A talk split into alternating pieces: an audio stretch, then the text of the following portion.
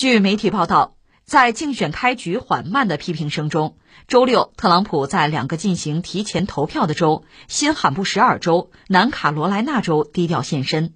而这两站典型竞选活动是他在前两次竞选中通常会跳过的类型，这也是他自宣布参加2024年大选两个多月以来首次举行竞选活动。特朗普在新罕布什尔州共和党年会上对小规模人群讲完话，又到了南卡罗来纳州哥伦比亚市露面。他提到了国内社会问题，同时重复了2016年竞选时的一些主题。与特朗普经常在成千上万支持者面前举行的喧闹集会相比，周六的活动明显规模小了。在哥伦比亚市。特朗普在州议会大厦对大约两百人发表了讲话，身边是南卡罗来纳州州长亨利·麦克马斯特和代表该州的美国参议员林赛·格雷厄姆。呃，看来我们又得关注一下特朗普先生了。哈哈，共和党就是二零二四年就是美国总统候选人的初选现在拉开帷幕，我们看到特朗普目前似乎还是有先手，还占据着一定的优势吧。他本人是刚跑到了这个新罕布什尔州，还有南卡罗来纳州，他已经宣布参加二零二四年的总统大选了吧？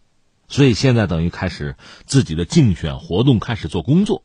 呃，我们先大概说一下这个格局啊，这个格局很像什么呀？就是你看全球 GDP 大概是一百万亿美元吧，就是这个大盘子啊。那其中美国占到二十五万亿，中国至少是十八万亿，这是排到第一和第二，对吧？然后排到第三的日本。那就不是两位数，是个位数了。那么现在美国共和党也是这个状况，排到最前面呢，应该说是特朗普。之后大家认为比较有希望的，或者说能够挑战特朗普的是那个德桑蒂斯。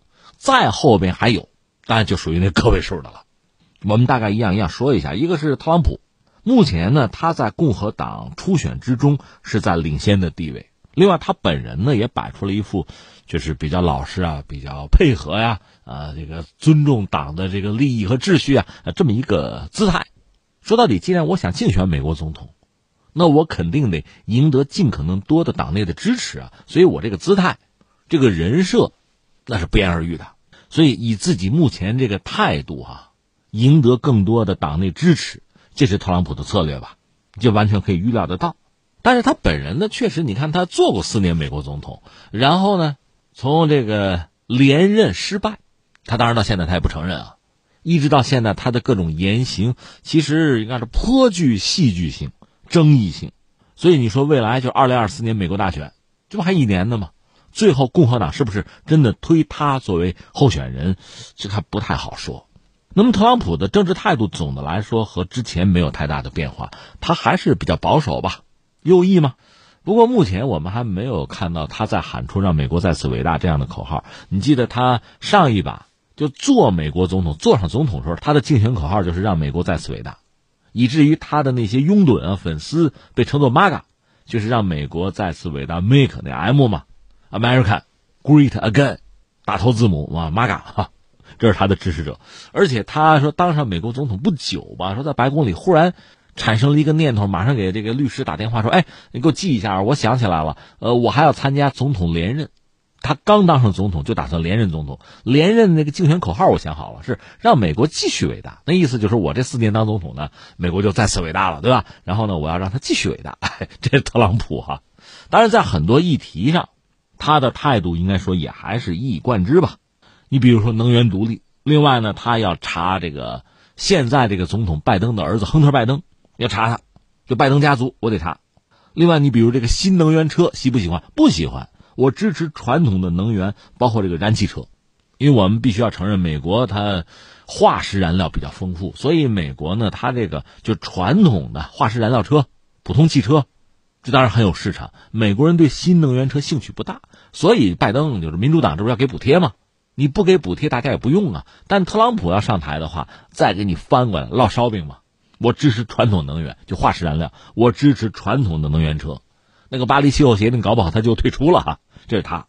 另外特别有意思的是，在这个性别问题上，就变性那个问题，他是比较传统。他大概表达了这么个意思：说上帝造人就造了两种人，男人和女人，对吧？所以我们不能接受一个男人跑到这个女子体育比赛里去，我们说到这儿得劝告一下特朗普先生啊，那个 J.K. 罗琳和你观点差不多啊，结果被粉丝可抛弃了，你要小心点啊。这是美国国内现在这个政治争斗很重要的一个议题吧。还有一个就是德桑蒂斯啊，就被认为是他最有力的竞争对手。呃，这个人以前大家对他不是很关注，他呢身段也比较柔软，比较低吧，一直是好像给大家的形象就特朗普的一个追随者、拥趸啊、学生。但是就是去年十一月份美国中期选举，那么德桑蒂斯呢是连任了佛州，就佛罗里达州的州长。人们开始对他的这个角色哈，对他这个人开始重视，开始刮目相看。他被认为是特朗普最重要的一个挑战者，他也开始拉开和特朗普的距离。特朗普对他当然是火冒三丈了。特朗普也知道这是对他最大的威胁嘛。我们曾经讲过，特朗普这个人，他做过媒体，他曾经是一个著名的节目叫《学徒》，那是一个商业选秀节目吧。他算是这个投资方，他还是主持人。这个人深谙此道吧？怎么和公众打交道？我不是讲过吗？最典型的一个故事是他给拜登起外号，管他叫瞌睡乔，乔拜登，他给人起个外号叫瞌睡乔。其实这个招数啊很毒辣的，就算乔拜登当上美国总统，瞌睡乔嘛，就这人不行，脑子不够用，老了老打呼噜哈，老睡觉误国，这么简单的一个外号就给这个人戴了个帽子，定了个性。所以他应该说深谙媒体之道吧，他会利用自己这个优势对德桑蒂斯。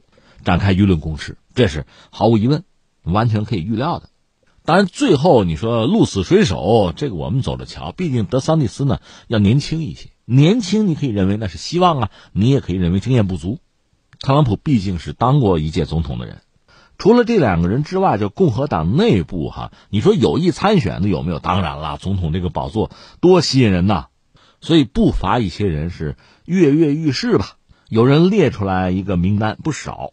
你比如这个尼基·海利，他做过特朗普政府当时驻联合国的大使，也做过南卡州的州长，这是位女士哈。另外就是彭斯了，特朗普时候做副总统，彭斯当时给人的印象就是一个这个马屁精呗、跟屁虫呗，好像没有自己更多的主见，一切围绕着特朗普。但是最后哈，他和特朗普实际上也是各跑断义了，而且他到现在也没有宣布参与竞选。但是目前他也有一些动作，这些动作被认为是在为参选做准备吧，至少传递了这些信号。这也得算是特朗普的敌人。他们俩决裂是在就是二零二一年吧，当时不是特朗普选战失败吗？他不承认吗？他觉得作弊了，这里边有鬼有猫腻，所以他要求彭斯站在自己这一边，就是干涉拜登，拜登选举胜利那个认证，你作为副总统你要干涉一下，人家没有。然后就是国会山骚乱了，骚乱的时候有很多所谓的 MAGA，就特朗普支持者就喊出来要绞死彭斯，喊出这样的口号，顺我者昌，逆我者亡啊。另外还有一个人大家都知道蓬佩奥吧，蓬佩奥也和特朗普实际上翻脸了，而且确实也有竞选总统的可能，他似乎也表达过这样的意愿。我记得他最典型的一个举动是减肥，减肥成功，原来不被称作叫肥鹏吗？那么现在瘦了。如果不是闹病，那就是减肥了。他也可能成为特朗普的一个劲敌吧。另外，很多州的州长、前州长也有可能成为竞选者吧，参与角逐。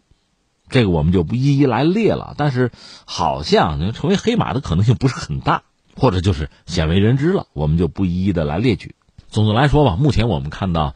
就二零二四年美国总统大选呢，现在已经开始就各方紧锣密鼓了。而特朗普呢，在共和党内部，一个是貌似人气还可以，其实去年的中期选举对他来讲是个打击。即使如此吧，现在我们看到他还是好像一马当先，声势很大。但是最后能不能胜出还不好说，走着瞧。先看共和党内部有没有真正挑战他成功的人，比如那个德桑蒂斯吧。最后感慨一句哈，如果特朗普先生真的又成为美国总统，二零二四年大选竞选成功，哎呦，这个世界会成为什么样子啊？呃，想一想他之前做美国总统那四年，哎，可以做一个参照。那目前宣布参选比较低调，那更多的是一种策略，是要赢得党内的更高的支持率。但他一招全在手会怎么样？反正我们曾经见识过那四年，哈哈，天翻地覆啊。